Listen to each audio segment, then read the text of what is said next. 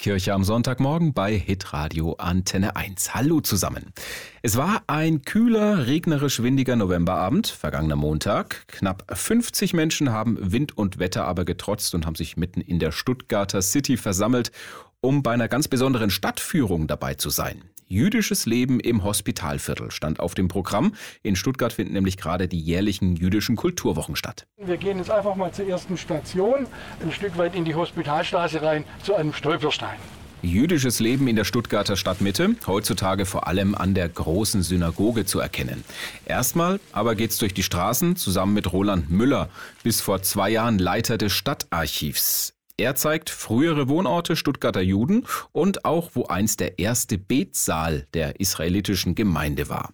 Jüdisches Leben kennenlernen. Die Teilnehmer sind nach der Führung ziemlich beeindruckt diese Stolpersteine, die Personen, die vorgestellt worden sind, auch die Örtlichkeit von der alten Synagoge.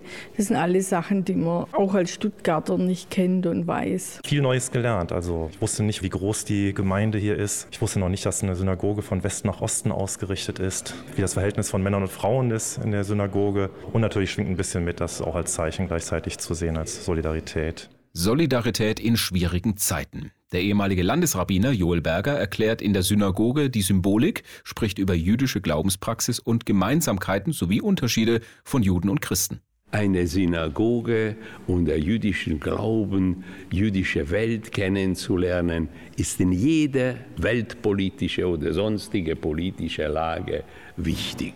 Und genauso wichtig sind für Historiker Roland Müller aber auch persönliche Begegnungen im Alltag dass man die Geschichte zwar als Fundament sieht, aber in diesen Zeiten noch sehr viel stärker einfach auf das Kennenlernen, auf das menschliche Begegnen setzt. Da sind die Stuttgarter Kulturwochen ein ganz wichtiger Anlass. Das Verharren in der Geschichte kann nie genügen und jetzt auch in dieser Zeit nicht genügen.